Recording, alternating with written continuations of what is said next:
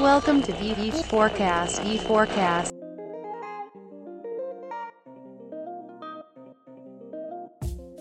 Mas o ponto é o seguinte, né, Michele? Eu tô aqui com a Michele Baliana Campos, então, né, que tem mais de 15 anos de experiência com marketing digital, atualmente aí à frente da, da gerência de marketplace da Shop Fácil, lá até onde eu sei uma solução do Bradesco, que é um marketplace, e ela tem bastante experiência com esse assunto e muitos dos nossos clientes, muitas pessoas que nos escutam aqui, o Michele, eles são das três, vamos dizer assim, os três cohorts, os três, os três públicos que envolvem o marketplace, que no meu ponto de vista é a plataforma, o customer e o seller, né? Tem a quem está por trás da plataforma, tem quem está comprando na plataforma e tem quem está vendendo na plataforma. Eu queria discutir um pouquinho isso contigo. Primeiramente, vamos entender quem tu é, né, Michele? Para a galera que ainda não te conhece, puder fazer uma breve introdução, além de, obviamente, agradecer pela oportunidade de estar aqui compartilhando um pouco do teu conhecimento conosco. Ah, eu que super agradeço, uma honra falar aqui com vocês. Eu tenho 15 anos aí de experiência, né, com marketing, marketing digital e marketplace. É, foi uma trajetória que eu iniciei no universo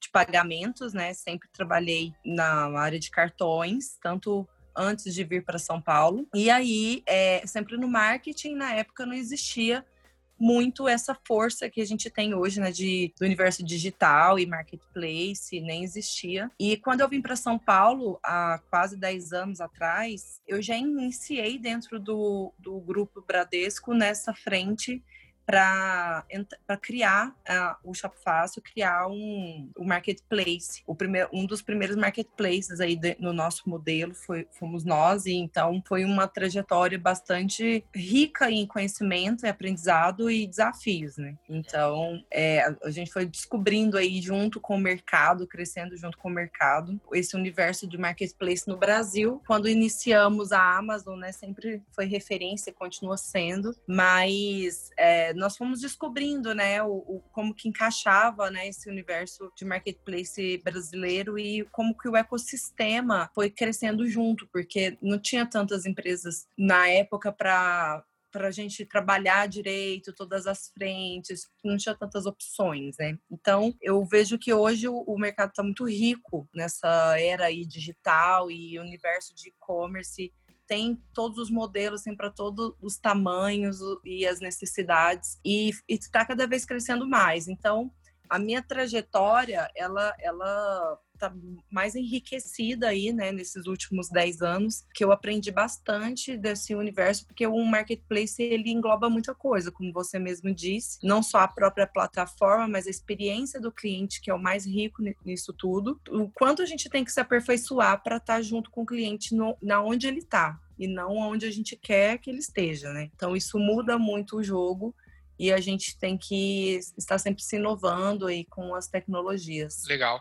E hoje a, posição que tu ocupa dentro da solução lá do, do Shop Fácil é de gerente marketplace e inovação. O que, hum. que isso significa para quem não, não entende? Na prática, como é que é esse teu dia a dia? Quais são as... Eu olho todo, várias áreas dentro do site, porque um, um marketplace ele tem várias é, áreas, e aí eu olho tanto do, do site, né, no dia a dia do site, ele funcionar, as lojas que já estão vendendo dentro do site, quanto as lojas que vão entrar. Então, eu estou com numa cadeira que eu, eu, eu ajudo ali o time com algumas frentes referente a marketing, é, a BI, parcerias, plataforma, é, mídia, é, canais digitais, redes sociais, né, que é o, o social mesmo. Então eu estou nessa cadeira com essas frentes, com pessoas maravilhosas lá me ajudando e a gente fazendo com que o marketplace ele rode é muito para o cliente achar tudo o que ele precisa num só lugar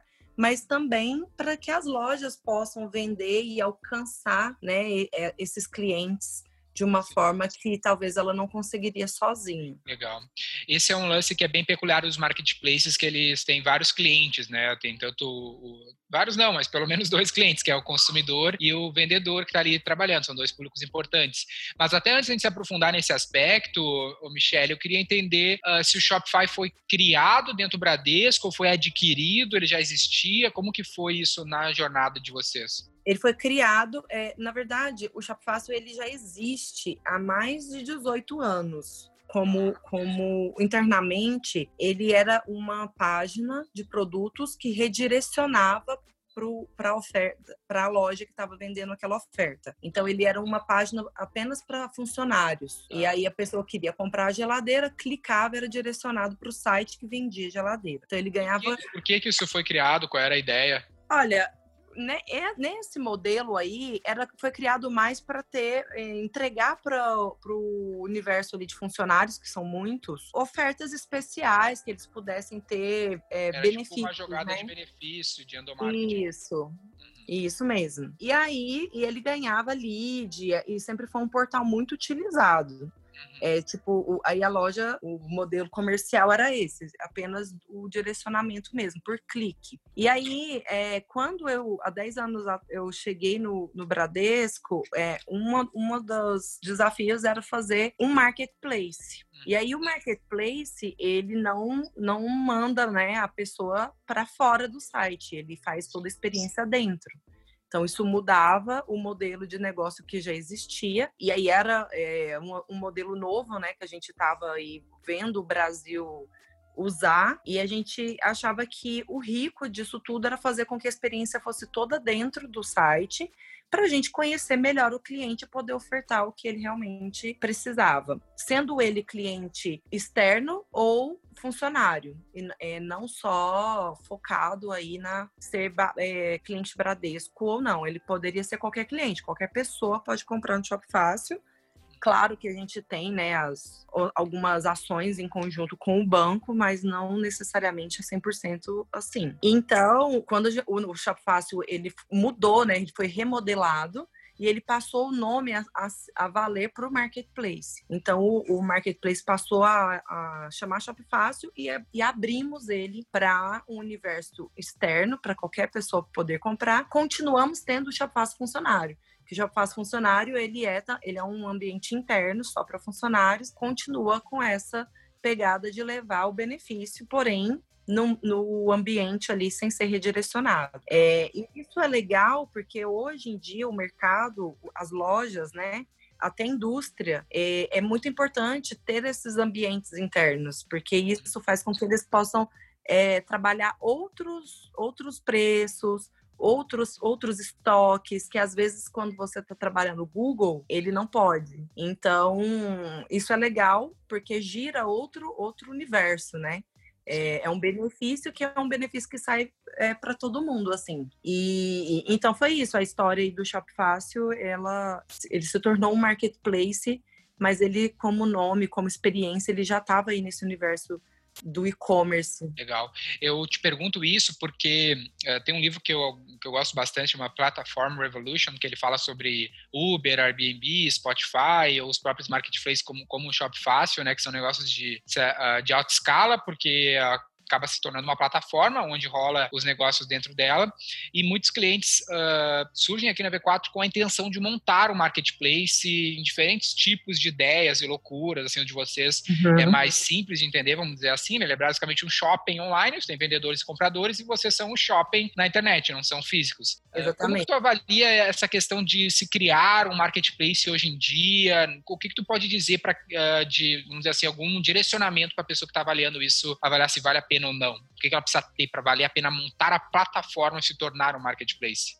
Olha, eu acho que montar um marketplace, ele, ele um, um dos cuidados que eu acho muito importante o, o empreendedor ele está pensando ali é o objetivo, né? O, o que, que ele o que, que ele está querendo fazer com, em montar um marketplace. Se é facilitar um universo que ele que ele já tenha muito uma base muito rica, muito grande, porém ele quer mudar o formato ali de usabilidade, né? Fazer com que as pessoas encontrem tudo num só lugar, ou se ele quer realmente começar do zero como nós, ir lá começar a conquistar parceiros, uma a um, loja a loja, trazer para levar para os clientes porque são universos diferentes, porque o jeito que nós montamos o marketplace, é, a gente começou, a gente construiu o marketplace e fomos construindo a base, fomos é, conquistando, né? E tem site que eu, eu, vejo até vários aí do mercado que viram, viraram marketplace ele já tinha no site dele um acesso enorme, ele já tinha uma base de clientes conquistadas, já tinha o know-how todo, porém ele quis é, agregar mais ali para a experiência do, dos clientes dele. Então, o que eu acho é que ele primeiro ele precisa detectar isso, o que, onde ele quer entrar e como ele, o alcance dele para ele fazer isso, porque o marketplace ele ele vai ele vai ajudar muito a loja que estiver funcionando junto, né, vendendo junto, é, mas ela ele tem que ter suas responsabilidades, atendimento, pós-venda, Muitos até entram no nível da logística, assumem até a logística, que não é o nosso caso. Então, é, eu acho que o modelo de negócio tem que estar muito claro para o empreendedor, empreendedor para ele saber onde ele quer gastar energia, né? Se ele, por exemplo, no nosso caso, a gente não. O, o check-out é da loja, a gente faz toda a experiência, o cliente ele, ele põe o produto no carrinho, mas na hora que ele fechou a compra, quem faz todo o trâmite de aprovação de pagamento e logística é a loja. E por que, que a gente fez isso? Porque a gente não quis entrar nesse, nesse know-how para que a gente gastasse energia com o pós-venda, com o atendimento, em garantir outras coisas com a mídia, em, em, em, mergulhar mais no trabalho de venda, de alcance. Sim. E aí, isso foi a nossa estratégia. Mas tem é, marketplace que já quer pegar tudo, assumir tudo. E isso é uma boa estratégia também, porém, ele tem que estar preparado e conhecer todas essas esses universos para ele entrar. Boa. Eu sinto que esse assunto é tipo quando o cliente vem querendo um site e a gente costuma falar, cara, o site não é nada, o site ele é uma loja no deserto, se fazer ele, ele não vai é. te dar resultado nenhum. É a mesma coisa que às vezes a pessoa pensa que o negócio do marketplace é a plataforma. A plataforma é só um pedacinho do negócio, né? Para te conseguir é. ter sucesso, tu tem que conectar as duas pontas, né? Que é tu ter os lojistas e, e ter os consumidores. No caso de vocês, até vocês tinham essa base de consumidores, né? Que de certa forma eram os colaboradores que deu o start desse negócio para depois se abrir ao público e tudo mais. Começar isso do zero, sem essa base de audiência de no mínimo consumidores para te vender isso para os lojistas, é que nem um shopping que não tem tráfego. Se pessoas não vão no shopping, ninguém vai querer abrir uma loja nesse shopping e pagar aluguel, né? Exato, e, e é esse o, o, o, alcance que o marketplace pode dar para essas lojas parceiras. Tem várias lojas que elas menores que já entraram na, na, nossa, integraram com a gente e não conseguiram o volume que a gente alcança para a venda, ele não conseguiu acompanhar em estoque e SLA de entrega.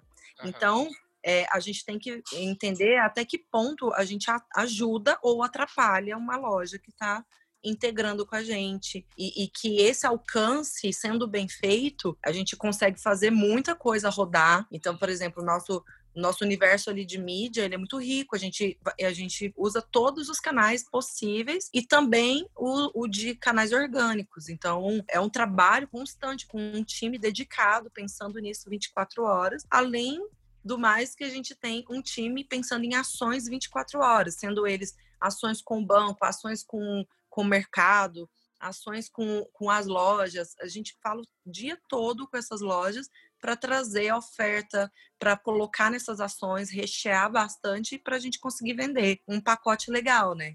Então, eu acho que é esse o, o, a cereja do bolo de estar em um marketplace. Porém, ambos têm que ter esse cuidado. Boa. É, eu sinto que para esse, esse público do marketplace, o público de sellers, de vendedores, é, basta tu teoricamente ter a plataforma, mas principalmente ter a audiência que ele quer, essa audiência ele quer, uh, quer vender para ela. Então, obviamente, tem estratégias para captar mais vendedores, uh, mas a principal ponto que eu sinto no marketplace é captar o consumidor. Como que está a estratégia de captação de consumidores e, de fato, ela é uma das prioridades de vocês? Sim, é, para a gente é, porque hoje é, nós, já, nós já trabalhamos com os maiores varejistas do Brasil e, e, e, algumas lojas médias também muito boas. Então a gente foca mais no, no consumidor, no cliente final que vai comprar. E aí nisso a gente tenta é, trabalhar ao máximo para estar onde ele está né, da forma com que ele precisa. Então é, a gente criou um chatbot há, há algum tempo alguns é, vai fazer três anos o nosso chatbot. Então, assim, por quê? Porque o cliente ele está cada vez menos usando o desktop, ele está cada vez mais usando o mobile, ele está cada vez mais na, no celular. Então, nós também temos que estar, nós também temos que falar com ele onde ele gosta de, de falar, né? E, e aí vem essa toda, todo esse universo omnichannel que ajudou muito, não tanto, tanto as lojas físicas quanto o próprio universo digital, que, porque ele cruza os canais, né? Então, a omnicanalidade, ela sendo bem feita, ela faz com que o cliente ele, ele goste muito de comprar num, num site é, ou num app, porque ele, ele entende que, nossa, tudo flui. Fala com ele em todos os canais e a conversa ela vai dando continuidade. E isso não é simples de fazer, mas é algo que a gente busca muito, porque a gente quer é, fazer parte desse universo que o cliente ele não quer mais correr atrás do site, ficar digitando, procurando. Ele não quer, ele quer abrir a rede social dele e ser atendido ali. E isso a gente precisa de muita inteligência artificial, os, os robôs, né, os chatbots. Então, é, isso faz com que isso faz com que o, o cliente ele se encontre com a gente onde ele está. Então, é, é assim que a gente pensa.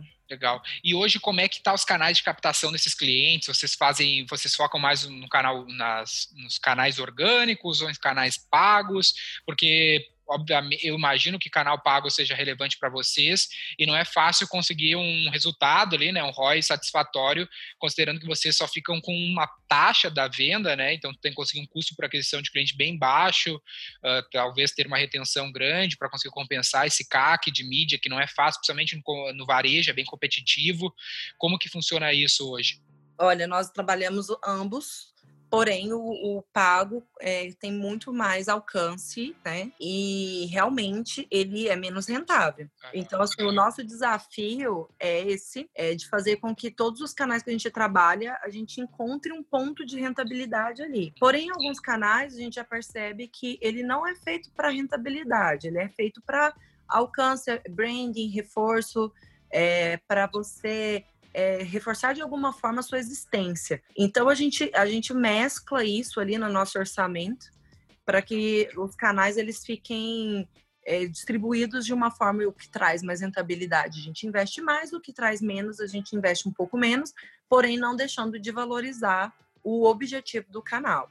E o orgânico é o sonho né, de todo mundo ter um orgânico que ultrapasse o pago. Porém, é muito, muito difícil, mas a gente é, temos feito um trabalho bem minucioso referente ao orgânico, ao SEO, a todas as redes sociais, para que a gente ganhe alcance ali.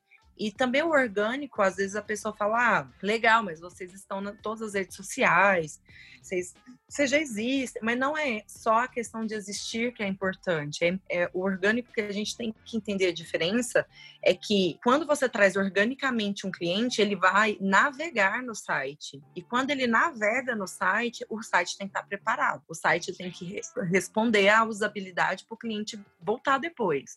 E é diferente da mídia paga, né? Que você já joga lá o link, a pessoa clica, já cai lá no final do, do fluxo para simplesmente comprar.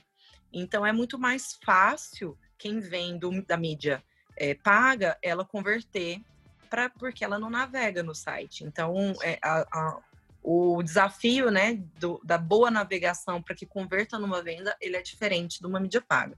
Então é esse o ponto que a gente quer, costuma querer balancear, trabalhar cada vez mais para melhorar o fluxo orgânico como todo, tanto a usabilidade do site como um todo, quanto o alcance e a melhoria mesmo de conversão do orgânico, que é o sonho, né? Claro. É, não é fácil. E hoje o canal de colaboradores do Bradesco continua relevante dentro dos clientes de vocês, consumidores? Sim, ele, ele é um canal relevante, porém não é o nosso maior canal o maior fluxo não vem daí. Nós temos diferentes pontos né, de fluxo é, para cair dentro do site. Então, o Internet Banking é um deles, porém, é, nós temos outros bons e, e volumosos, tanto quanto. E o que funciona muito bem também são as ações que a gente faz em parcerias. Eu acho que esse caminho, né, de fazer ações em parceria, ele é, toma um rumo muito bom, porque ele alcança uma base específica, para um, um, grupo mais estudado, e eu acho que isso é, converte muito bem. E outro, outro experimento que a gente fez é, esse ano, que a gente gostou muito, foi trabalhar com influencers. é, ter, nós fizemos um mês aí do Orgulho Nerd com os influencers e nós achamos muito legal o quanto a base específica, né, que a gente tratou versus o que a gente levou para eles de conteúdo e produto é, converteu bem e, e trouxe muita, muitas pessoas novas para o site que eu acredito que, que nem nos conhecia. Boa. E você, tu citou, né, de parceria, além dessa de influencers, que tipo de parceria uh, vocês costumam fazer? Nós fazemos bastante parcerias com o próprio grupo, né, do ah. Bradesco. Não só a área ali de cartões, mas é, a seguradora. É, colaboradores. Não só para colaboradores, às vezes nós fazemos para clientes, por exemplo, com o Next. A gente, a gente tenta fazer vários tipos, tanto para clientes quanto para colaboradores. Legal. E, para bases da, do banco, de clientes do banco também, nós já fizemos inúmeras ações em conjunto. Com as bandeiras, nós temos um, um, relacionamento muito próximo com as bandeiras, com, a, com, o time ali da Livelo, com pontos. Então a gente acaba é, podendo, né, ter pensar em bastante ações diferentes, porque fica mais rico é quando você une ali, né, forças, às vezes com a bandeira, junto com pontos, e aí você faz uma categoria ali mais voltada para viagem, Sim. algo mais que tenha mais a ver com esse público, né? Então, nós fazemos esse formato. Nós costumamos pensar numa ação legal e ir costurando aí as parcerias para a gente alcançar tanto o no, nossa base contra a deles e para também né, mostrar para o mercado que é, juntos somos mais fortes, né? Então, eu acho que esse tipo de ação é muito rica. Uma coisa que normalmente a gente avalia é que uma das principais ferramentas de crescimento do negócio é a questão da retenção de clientes, né? Porque, como a gente falou, a aquisição ela é cada vez mais cara, principalmente mídia paga. No caso do marketplace, obviamente que a retenção depende da experiência, mas no caso do marketplace, muito da experiência está na mão de um terceiro, seja na logística e tudo mais. Eu comprei, por exemplo, recentemente dois sofás aqui para o escritório novo da V4, que são relativamente caros no marketplace. E aí, depois que comprei, eu descobri que o, o, revendedor fabricaria depois da compra. Aí eu já fiquei meio frustrado, aí beleza. Aí 40 é. dias depois que eu tinha comprado, o cara cancelou a compra. Aí, putz, foi uma experiência Nossa. super frustrante. E acaba, obviamente, eu associo com o marketplace que eu comprei essa experiência frustrante, isso pode prejudicar a retenção.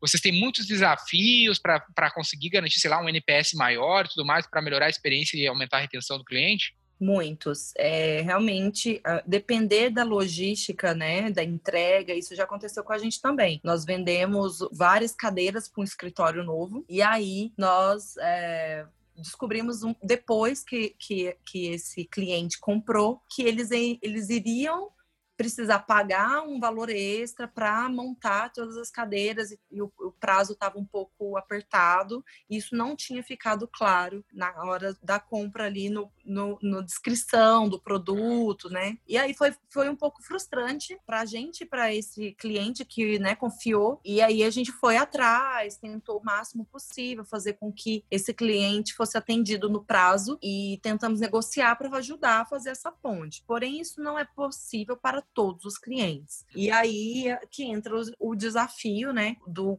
pós-venda para mitigar um pouco isso, o Shop Fácil ele tem um, uma central de atendimento que ela faz a, a, o primeiro nível ali, independente do que aconteça. Então, se o cliente quer falar sobre o prazo, ou reclamação, ou troca, nós vamos fazer a, a ponte com a loja. Pra, até para saber o que está acontecendo, para a gente ter esse termômetro, se o que a gente está vendendo está sendo bem entregue, ou está tá dando tudo certo, ou se está tendo muita reclamação, porque também a gente precisa é, entender o, o que, que a gente está vendendo, né? E muitas vezes a gente só entende no, na hora da experiência acontecendo ali. E aí, para isso, nós fazemos essa ponte até o final, até o, o cliente ou estar satisfeito com o produto em casa, ou até o cancelamento for feito, né? De comum acordo e ficar tudo bem.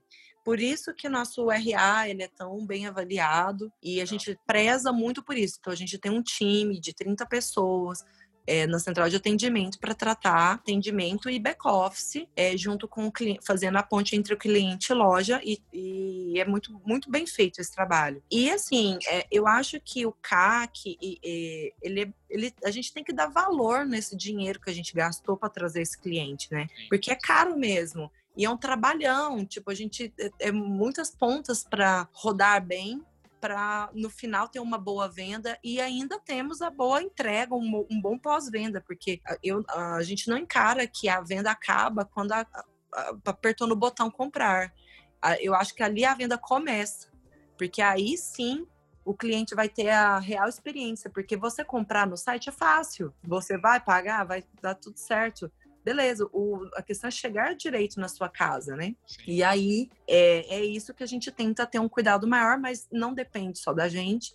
Mas para isso a gente mantém bons parceiros, boas lojas que nos ajudam a correr atrás né, desses cancelamentos. É, a gente sempre está preocupado fazendo reuniões com eles, mostrando taxa de cancelamento, vão estudando junto os relatórios, como que está acontecendo esse pós-venda, né? E aí é para a gente identificar melhorias e oportunidades para ambas as partes, pensando no cliente. Boa. Isso que tu falou, né, de a venda não acabar quando o cliente termina a compra dentro do site, eu acho que é bem interessante toda essa área de customer experience, né? A gente tem uma rede de 160 lojas que a gente atende aqui na V4, que eles mapearam a jornada do cliente em todas as frentes, né? Do e-commerce, da loja física, da loja física no crediário, e eles fizeram um filmezinho de um minuto para cada jornada, onde ficou uma timeline e para cada momento eles marcaram um emoji, assim, de ah, o cara fica satisfeito, aqui ele fica, não fica é. satisfeito, aqui não fica satisfeito, aqui ele ficou satisfeito.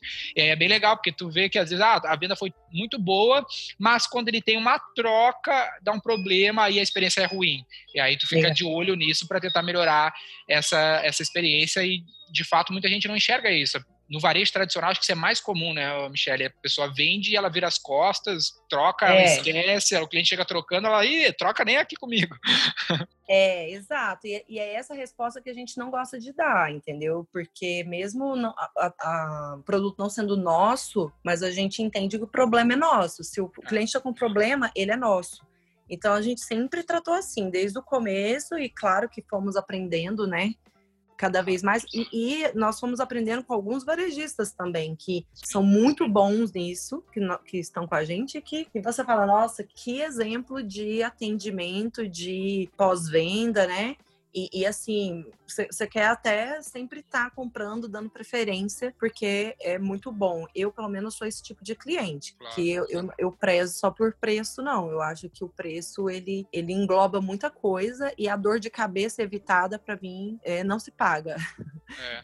Então... E, na, e, na, frente do, do, Essa é uma das frentes, né? O marketplace, ele tem essa questão do cliente, do, uh, do customer, aquele cara que vai comprar, que é um dos mais importantes. Por exemplo, a V4, aqui a gente presta serviços de marketing digital, como um marketplace. A gente tem uma série de, de escritórios independentes são associados à V4 e a gente a, conecta os clientes com esses escritórios e esses clientes são vendidos por nós. A gente só tem esses escritórios porque a gente tem muitos clientes, todos os meses procurando a V4 a gente faz essa conexão. Então a prioridade, o que fez a gente se tornar essa plataforma foi ter os clientes. Depois a gente foi ter, no nosso caso, o prestador de serviço como se fosse o lojista para um marketplace mais tradicional, como é o caso da Shop Fácil. Mas o ponto é, uma vez que a gente tem os consumidores, que são que é o mais importante, a gente obviamente precisa ter lojistas e precisa ter uma relação boa com esses lojistas. Hoje vocês têm um número fechado de lojistas ou vocês cap vão captando mais lojistas também para a plataforma? É, a gente sempre está olhando né, o mercado. Tem lojas que, que né, já este, é, estão com a gente há muito tempo e aí a gente tem uma relação muito próxima, porque sem elas eu não faço nada, né? Eu, o produto não é meu, a entrega não é minha. E assim, a loja, ela é 80% ali da, da venda, depois que ela é feita. Então, é, é um trabalho que a, gente tem muito cuidado com a loja, a gente é, gosta de manter um relacionamento muito bom, porque é aí que a gente consegue captar boas ofertas para os clientes. E, e, o Chapasse, ele já tem uma fama, né? Ele já, ele já é conhecido por ter boas ofertas. Então, é, algumas lojas, alguns varejistas, ele já separa um tanto de produtos pensando na gente, no nosso canal, que a gente vai conseguir alcançar. Então, eu acho isso muito legal. E assim, é, nós não estamos fechados, não. A gente já tivemos até mais lojas do que temos hoje. E aí fomos analisando vendas, entregas, o momento da loja. E aí, eu, por, algumas entenderam que ainda não era momento de estar no marketplace do nosso tamanho. talvez em algum menor. E outras estão com a gente desde quando nascemos, então isso é ótimo. E, e a gente sempre está falando com alguém porque tem muita gente, é muita loja procurando a gente. Então a gente tem um comitê que a gente conversa, é, pensa sobre o, a categoria, é, se essa categoria a gente tá, já tem muito ou pouco, porque também não adianta eu ficar colocando tanto de loja só por ter tudo na mesma categoria e elas ficarem tendo uma venda para cada uma, entendeu? Então, assim, isso não vai ajudar a loja, ela também tem custo. Ela vai dar e eu, se tiver um volume legal, né? Exato. Então, a, a gente é, procura trabalhar bem, e óbvio, todo o mercado faz isso, é, trabalhar as maiores, porque essas são as, as, que mais vendem. Mas nós também olhamos bastante aquelas que têm é, chance de vender mais. Ela, ela precisa azeitar alguma coisa ou a gente dá um foco maior para ela na vitrine, nos banners, nos canais, nas redes sociais, para ajudar ela a, a ver o potencial, entendeu?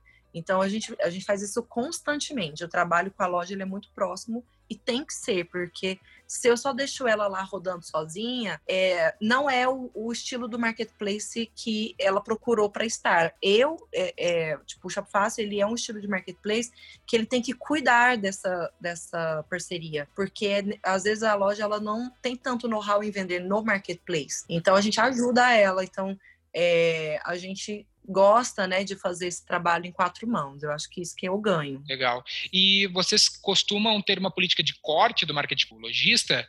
Vamos dizer, se, se ele vacila, num, eu não sei também o nível, né? Eu acho que os, os, lojistas que vendem com vocês são lojistas maiores, mas em linhas gerais tem alguma política desse gênero, de, de ter uma, um, um critério de corte? Tem. É, a gente costuma sempre tentar levar na, no relacionamento o melhor possível. Mas, assim, o, o, o, a gente tem os níveis que a gente, primeiro, alinha, mostra, é, se, se, a gente percebe que está tendo muita reclamação, cancelamento ou atraso de entrega, a gente avisa ele, dá um prazo para solução. Se a gente vê que talvez não depende só dele, né? Porque às vezes existe tecnologia ou alguma coisa que está acontecendo internamente dentro da própria loja lá e, e ele não pode atender, né? Agora.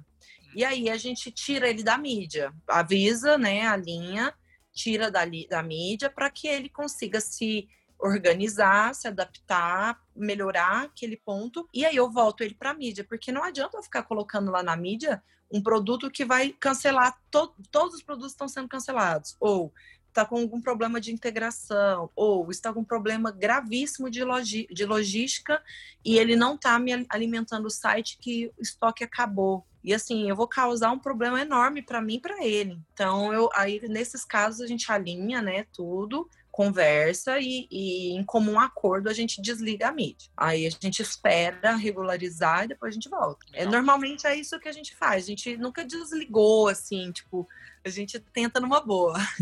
Boa.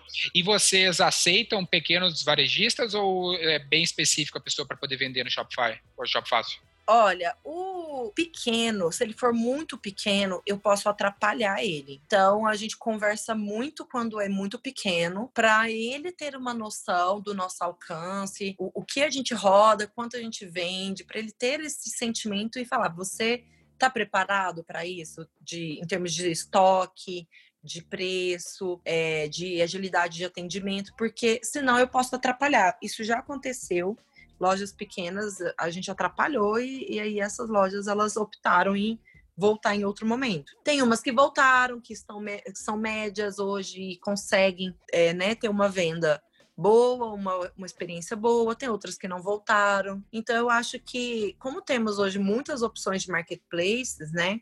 Para pequenos, médios e grandes, eu acredito que nem sempre é o melhor estar com um tipo um grande. É melhor é, a loja dar uma avaliada. E a gente fala bastante isso com eles. A gente joga aberto porque a gente não quer, né, tipo, atrapalhar o, o fluxo de ninguém. É bem ao contrário, a gente quer que seja ótimo para todo mundo, né? E para esse varejista que está dentro do marketplace, rola uma disputa muito grande entre eles? Tem alguma dica para ele performar melhor do que os demais? Ou ele pode Olha, comprar mais espaço, fazer algo para ter algum destaque? Na verdade, é, o que manda mais a oferta consegue mais alcance, porque a gente não trabalha com venda de espaço. A gente deixa, né, obviamente, todos os espaços abertos e a gente vai percebendo se ah, tá vendendo um notebook muito bem, com preço muito bom, realmente tá, sei lá, 500 reais abaixo do mercado. Por que não, né? Vamos colocar ele nas mídias e isso vende mesmo. Então a gente tem vários casos e, e, e sim, temos grandes varejistas que são, são é, concorrentes entre si no mercado. É, porém, o que a gente costuma fazer é nós temos um key account para cuidar dessa conta e, e ir alinhando tudo que está acontecendo e por que, que ele está perdendo share. Então, aí é, existe ali uma, uma conversa, claro, não conto porque o outro está vendendo ou me dando o, o, notebook mais barato, por exemplo, mas é, a gente mostra o que ele pode ver, né, dentro do que ele pode ver, é como ele está perdendo share, então, nas categorias que ele está perdendo, e isso ajuda ele a correr atrás das ofertas internamente, mas até por respeito, né, ao, ao outro concorrente, a gente não pode abrir escancarado. E aí e funciona muito bem, porque eles sentem quando eles estão vendendo muito bem, eles sentem quando eles estão vendendo mal, começa a cair. Então, às vezes é isso, às vezes é algum problema, uma inconsistência técnica ou, ou de tecnologia da plataforma ou de outro parceiro, porque nós temos um ecossistema enorme incluído ali é, no nosso, no nosso, na nossa operação. Então, eu acho que a gente joga aberto o quanto o máximo que a gente pode, né? E ele e ele vai correndo atrás também para a gente melhorar, mas a nossa questão é a oferta. Claro. Então, quem tem melhor, vai. Sim, e essa dependência da oferta, Michele, como é que a gente faz para ter margem? Porque isso é um problema, né? Porque normalmente quando a plataforma é própria, o tráfego está sendo alocado na plataforma própria, a oferta e abrir mão da margem acaba encaixando como uma estratégia de custo de aquisição, né? Que entraria no CAC essa perda de performance de margem e tenta recuperar no lifetime. Mas quando a gente está numa plataforma de terceiro, que a gente teoricamente não tem tanto lifetime, que orientação vocês passam em relação à margem? Porque mal ou bem no e-commerce em geral, a gente tem muito essa dependência da oferta do preço, né? É, é, é, é assim, para nós, o Shopify, a gente sempre, a gente já fecha é, no contrato essa margem. A gente, a gente já trabalha desde o começo com a margem por contrato, é porque um dos diferenciais, né, para entrar a loja vender dentro do Shop Fácil, é eu preciso que ela venda um, uma porcentagem menor, aquele aquele preço menor do que tá. na própria plataforma dela, na própria loja dela. Tá. Então, daí já começa, né? Nem que seja 2%, 3% a menos é, o valor menor. Mas, além disso, a loja, ela, ela consegue, é, alguns casos, é, mais oferta, um preço melhor do que esse que a gente já tratou ali do, no início do contrato. Uhum. E aí a gente vai trabalhando isso. O que pega muito em termos de margem assim para gente é como que a gente vai colocar isso para o cliente, né? Se a gente vai quais os canais, aí isso acaba consumindo ou não a, as margens, mas para a loja ela já sabe desde o começo qual que é o mínimo ali que ela precisa alcançar para tá, entrar. Então é um jogo bem combinado, sabe? Mas, e, eu, e, assim também, como o nosso modelo de negócio, a gente não. O checkout é da loja, então as porcentagens elas ficam menores, né? Então eu, co, eu acabo cobrando menos para ela estar comigo do que outros modelos, porque eu, eu não tenho custo do, da aprovação de antifraude, eu não tenho custo dessas análises, eu não tenho custo é, de logística. E isso deixa de ficar tão mais caro comparado aos, aos outros modelos, entendeu? Sim. É, eu te pergunto isso porque, em linhas gerais, o e-commerce para o varejista ele é difícil de ser rentável, né? A gente tem vários cases aí no Brasil de mesmo o cara ter conseguido ser muito grande e não ter conseguido ser rentável. São raras é. as exceções que conseguem ser rentável muito por esse aspecto do preço, de eu ter que baixar muito para conseguir ter performance e ter uhum. a logística individual de cada produto, né? Então é sempre um desafio, a não ser que tu seja um grande varejista possa comprar em massa e ter um preço de entrada ali muito baixo mesmo assim não é Não, é muito, muito difícil sim, rentabilidade. E, e assim, e aí é por isso que a gente fica muito em cima das ofertas, porque se eu tenho uma boa oferta, se, se a loja me dá uma boa oferta, eu vou ganhar em escala, uhum. porque eu vou ganhar no volume, né? E Sim. aí, a, o, o que fica mais é, o estratégico é a gente ver qual canal melhor para usar que seja mais rentável. Então, tem produto que eu não coloco em alguns canais, porque é, ele meio que fica zero a zero. E aí eu tô pagando para vender.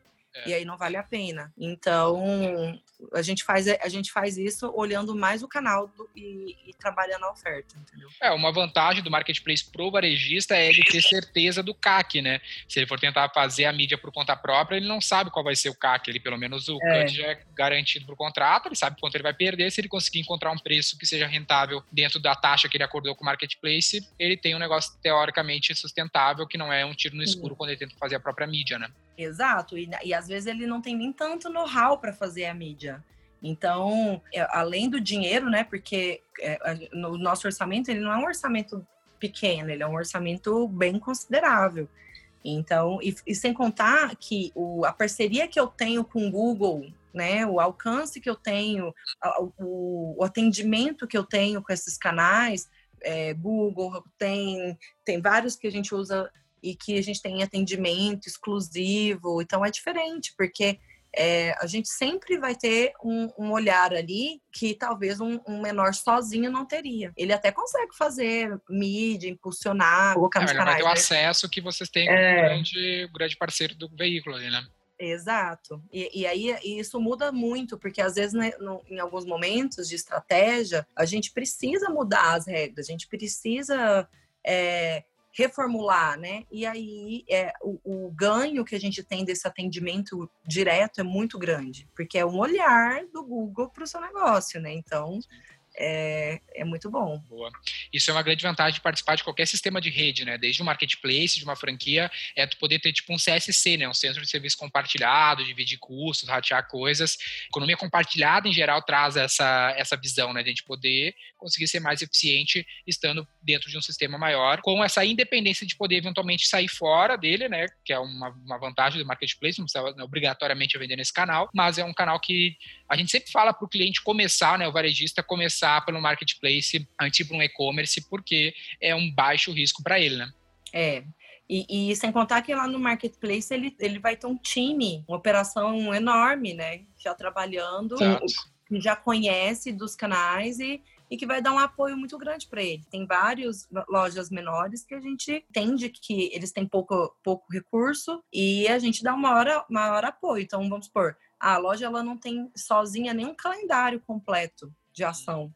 E nós temos. Boa. Começou o ano, nós temos um calendário recheado, ações nossas, com, or com orçamento nosso, que a gente vai colocar, mas nós também é, por esse alcance todo de parcerias que nós fazemos, né, com, a, com, as bandeiras, com o grupo, com outros, outras lojas, isso, isso vai enriquecendo de uma forma que essa loja menor, ela, ela entra num, no bolo, né, e aí fica aquilo muito bom tipo, para ela. Então, é assim que a gente consegue né, ajudar. É, é esse olhar né, que eu acho que uma, uma loja tem que ter quando ela vai entrar no marketplace. Porque o que ela pode fazer né, sozinha e o que, que ela poderia fazer estando no marketplace. O alcance é maior ou não, entendeu? Então, é, é ela tem que analisar isso. É, todas as lojas que me procuram, eu falo isso. Olha, aqui nós trabalhamos nesse formato. Aí, tipo, a gente dá sempre uma micro consultoria, assim, para as lojas que nos procuram, porque tem umas que elas não fazem ideia o que, o que é esse trabalho que a gente faz, né, de marketing, mídia, e elas às vezes falam, nossa, é muito caro, né? O, o, a comissão. É, mas não é. Aí quando a gente vai conversar, explicar, aí elas entendem, ah, realmente faz sentido, é um valor legal perto do. risco, né? Zero, risco zero. É, pagar risco zero. Uh, Michele, privilégio poder falar contigo, dar essa aula aí para a galera um pouco sobre a ótica de quem está por trás da plataforma. Às vezes a gente só olha para quem está do lado do lojista ou mesmo do consumidor, mas quem está por trás da plataforma, acredito que a conversa ajudou a dar subsídio para quem quer tomar a decisão de eventualmente montar a plataforma ou performar melhor nas plataformas existentes no mercado.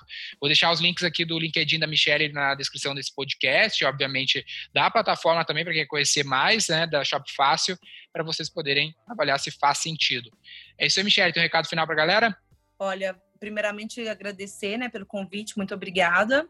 E o meu recado para a galera é procurem, né, o, o, o, modelo que mais atende o seu negócio, é, mensure tudo, pra, pra, porque é, é nessas mensurações que a gente encontra todas as oportunidades, seja ela qual área for. O que precisar, querendo entrar no marketplace, conte com a gente. Meu contato está aí e estamos sempre de braços abertos, nem que seja para é, bater um papo, porque eu acho que a troca né, de conhecimento ela enriquece muito. Às vezes não precisa ser nosso parceiro para para a gente poder ajudar com alguma dica. Então, pode contar com a gente aí. Boa, aqui no Média não gerencia.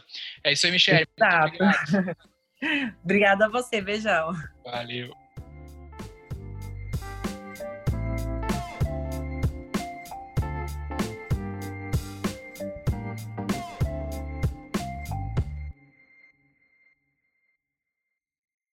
Para saber mais sobre como a V4 pode ajudar o seu negócio, ou você que é profissional de marketing digital e quer saber como ser nosso parceiro, acesse v4company.com e saiba mais.